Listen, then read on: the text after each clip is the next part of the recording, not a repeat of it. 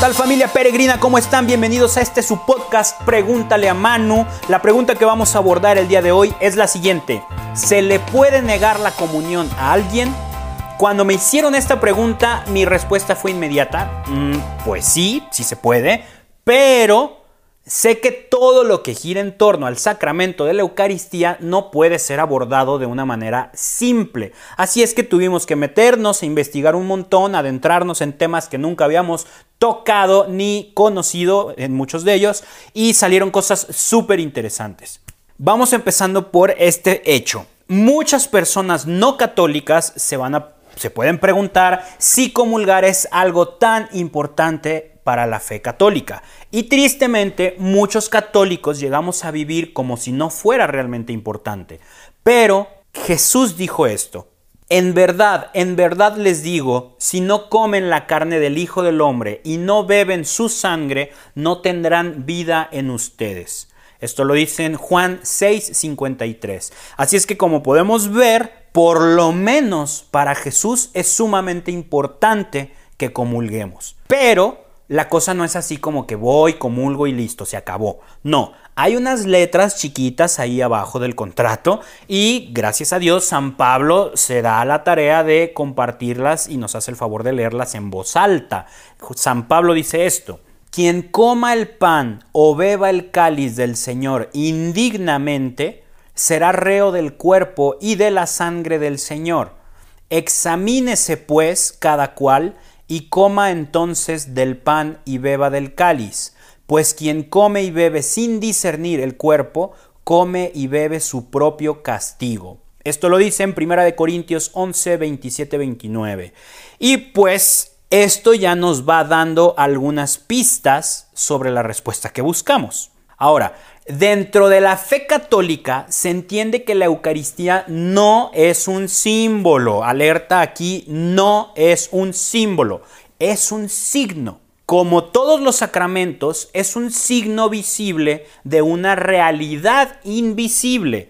Y Pablo, cuando amonesta a los corintios con estas palabras, lo hace para recordarles que Jesús entrega su cuerpo y su sangre por su salvación como signo de la nueva alianza, la cual implica tanto derechos como responsabilidades. En este caso, el derecho es que Dios los va a bendecir abundantemente y la responsabilidad es que esa acción siempre tendrá que ser una conmemoración, algo así como un recuerdo, de la salvación realizada por Jesús y llevarla a cabo siempre en su nombre, la conmemoración. Recordemos que Jesús instituye la Eucaristía en la última cena, aquel jueves de Pascua antes de su pasión, su muerte y su resurrección.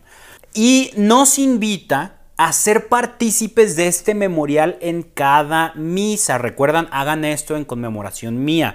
También nos dice que quien coma y beba de este banquete celestial no tendrá nunca ni hambre ni sed, refiriéndose a que recibirá la vida eterna. Luego, en una de sus parábolas más conocidas, la del banquete nupcial que pueden encontrar en Mateo 22, 1.14, nos enseña lo importante que es estar bien vestidos, o sea, bien preparados para asistir a un banquete. En esa parábola el rey anfitrión, no sé si lo recuerdan, encuentra a un invitado que no está bien vestido, que no está vestido apropiadamente para el banquete, y el rey manda a que le aten los pies y las manos y que lo echen afuera, a las tinieblas, o sea, que lo saquen del banquete. Si leemos estos tres pasajes bajo la misma luz, la luz de la importancia de la Eucaristía para los cristianos, pues no nos puede tomar por sorpresa que se nos exija una verdadera preparación previa para comulgar. Entonces, vamos aterrizando lo que llevamos recorrido hasta ahorita, ¿va? Nos queda claro que comulgar es algo sumamente importante para los católicos, pero que el derecho a hacerlo conlleva algunas responsabilidades. Y esas responsabilidades las podemos traducir en las condiciones que debemos cuidar para poder participar de la Sagrada Comunión. Vamos a dar un repaso rápido por esas condiciones. Primero, debemos ser católicos bautizados. Recordemos que la Eucaristía es el signo por excelencia de los católicos. Obviamente no queremos guardarlo solo para nosotros, así como Gollum con el anillo del Señor de los Anillos, pero queremos que quien lo reciba entienda y acepte de manera consciente lo que está sucediendo. Luego, debemos estar en gracia. No podemos acercarnos a comulgar ni en pecado venial ni en pecado mortal. Nuestros pecados veniales se limpian un poco más fácil, por así decirlo, con el acto de contrición al inicio de la misa, eh, que por cierto esa es una de las razones muy importantes de por qué hay que llegar a misa desde el inicio. Y por otro lado, el pecado mortal se borra a través del sacramento de la reconciliación, o sea, la confesión. Y aquí hay una excepción. En ciertos casos de gravedad, como por ejemplo peligro de muerte, se puede comulgar sin la confesión previa, siempre y cuando la persona en cuestión haga una contrición perfecta y se comprometa a buscar la confesión posteriormente. Claro, si no muere en esas circunstancias graves. Siguiente condición, debemos tener conciencia de a quién estamos recibiendo en la comunión. Por un lado, si no creemos que realmente son el cuerpo y la sangre de Cristo, no podemos y de hecho no tendríamos por qué pasar a comulgar. Claro, podemos pasar por algunas dudas temporales en nuestro proceso de fe, no me refiero a eso. Estoy hablando más bien de estar decididos a no creer en la presencia de Cristo en la Eucaristía. En ese caso sí, no tenemos por qué pasar a comulgar. Y por otro lado, esto también aplica a la preparación adecuada. Por eso se cuida que la primera comunión se haga a cierta edad en la que los niños ya pueden tener un entendimiento relativamente claro sobre lo que sucede en la celebración y a quién están recibiendo. Luego vienen otras condiciones como no tener conciencia de pecado grave, que va muy de la mano de estar en gracia. Uno puede haber cometido algún pecado, pero recordemos que sin plena conciencia y sin pleno consentimiento no hay pecado mortal.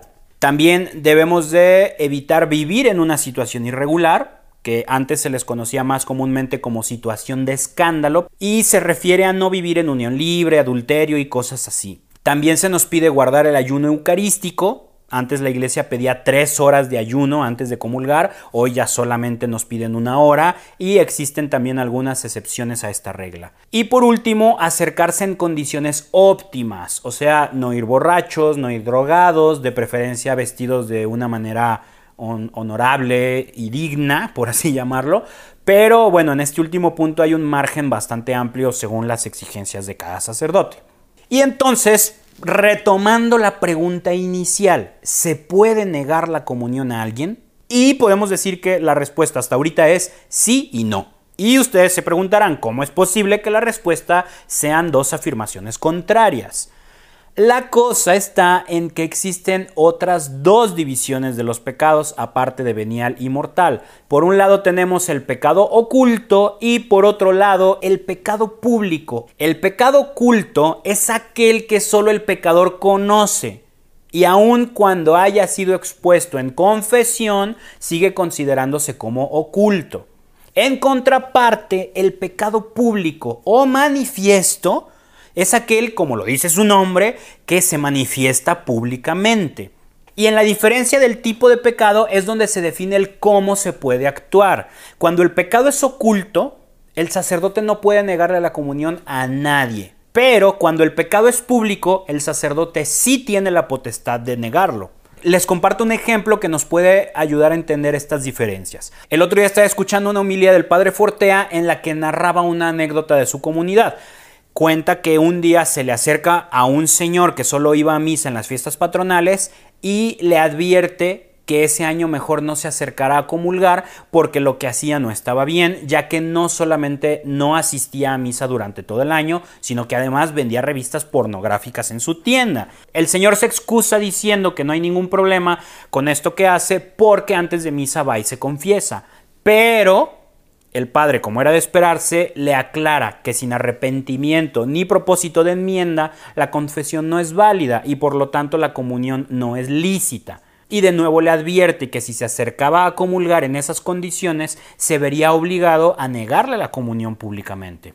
El padre cuenta que el señor se fue bastante molesto, pero que gracias a Dios al año siguiente el señor se acerca con el padre y le confiesa que había decidido ya no vender más este tipo de revistas en su tienda.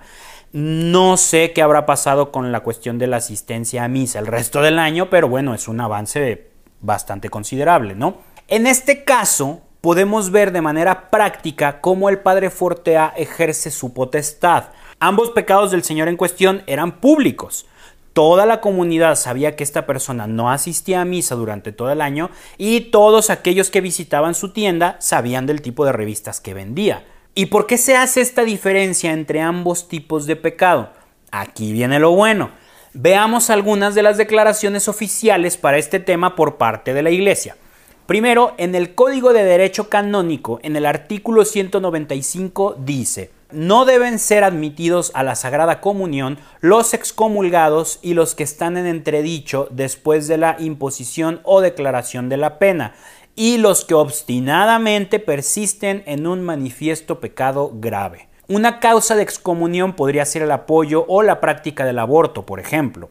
Y en el caso que narra el padre Fortea, aplicaría la obstinada persistencia en un manifiesto pecado grave. De hecho, en este caso serían dos pecados graves, la venta de pornografía y la no asistencia a misa. Pero hay otro lado de la moneda. En el artículo 220 del mismo derecho canónico dice, a nadie le es lícito lesionar ilegítimamente la buena fama de que alguien goza. Aquí entra la prudencia a la que está obligado el sacerdote. Les comparto una explicación que da Santo Tomás citando a San Cipriano que estaba citando a San Agustín, así Inception, ¿no? Un nivel tras otro. Él dice que si los pecadores no son notorios, sino ocultos, no se les puede negar la Sagrada Comunión cuando la piden, puesto que a todo cristiano, por el mero hecho de estar bautizado, se le admite en la mesa del Señor. No se le puede privar de su derecho si no es por una causa manifiesta. Y esto es porque, uno, las culpas privadas no pueden ser juzgadas públicamente, sino que han de ser relegadas al juicio divino. Y dos, aunque sea peor para un pecador oculto pecar mortalmente comulgando que ser difamado, para el sacerdote que da la comunión es peor pecar mortalmente difamando injustamente a un pecador oculto que dejar que éste peque mortalmente porque nadie puede cometer un pecado mortal para librar a otro de pecar. Por lo que San Agustín dice, es una compensación sumamente peligrosa cometer nosotros un mal para evitar que otro haga una cosa peor. Sin embargo, el pecador oculto debería elegir antes la infamia que acercarse indignamente a la mesa del Señor. En el caso del pecado oculto, primero, el padre cometería un peor mal dañando la buena fama de alguien al negarle la comunión si su pecado es oculto.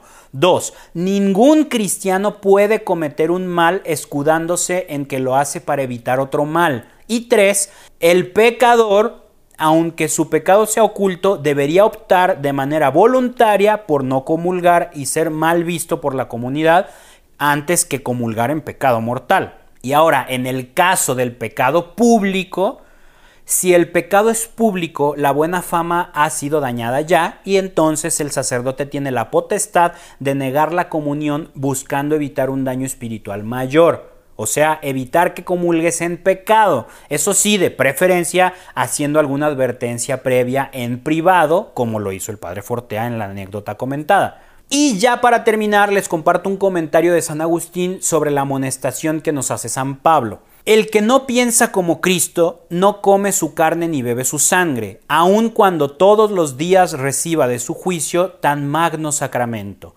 No piensa como Cristo el que apartando de él el afecto de su corazón se vuelve al pecado.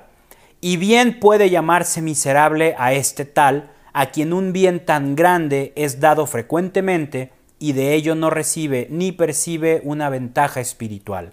San Pablo nos invita a discernir antes de comulgar y ese discernimiento debe llevarnos a creer firmemente en la presencia de Cristo en la Eucaristía y a estar convencidos de que ese sacramento nos une íntimamente a Él y nos une entre los fieles de la comunidad.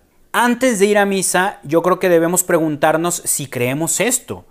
Si estamos convencidos de esto, quizá tengamos alguna duda momentánea, de ser el caso pidámosle a Dios más fe, pero si no tenemos disposición alguna de creerlo, será mejor que no nos acerquemos a comulgar antes de hablarlo con nuestro párroco o nuestro guía espiritual por lo menos. Y si en algún momento un sacerdote te llega a negar la comunión, pues te invito a que lo aceptes con humildad, sabiendo que su intención inicial será buscar evitarte un mayor daño espiritual y después lo busques para que te ayude tanto a comprender su decisión como a mejorar tu vida espiritual. Y bueno, pues eso es todo de nuestra parte para contestar esta pregunta. Esperemos que se hayan ido con menos dudas de las que tenían cuando llegaron a escuchar este capítulo. Los queremos invitar a que se suscriban a nuestras redes sociales, síganos en todas ellas, estamos compartiendo contenido especial para cada una de ellas, YouTube, Instagram, Twitter, Facebook. También tenemos nuestro perfil de Patreon en el que estamos desarrollando proyectos exclusivos para esa plataforma y estamos contentísimos de formar parte de una nueva plataforma de evangelización que se llama Hombre Nuevo Más. Suscríbanse, les dejo el link aquí donde estemos. Métanse por nuestro perfil de Manu, Hombre Nuevo Más, diagonal Manu Casten, y con eso nos van a ayudar muchísimo en este proyecto de evangelización. Eso es todo, yo soy Manu Casten, cuento con sus oraciones, ustedes cuentan con las mías, que Dios los bendiga.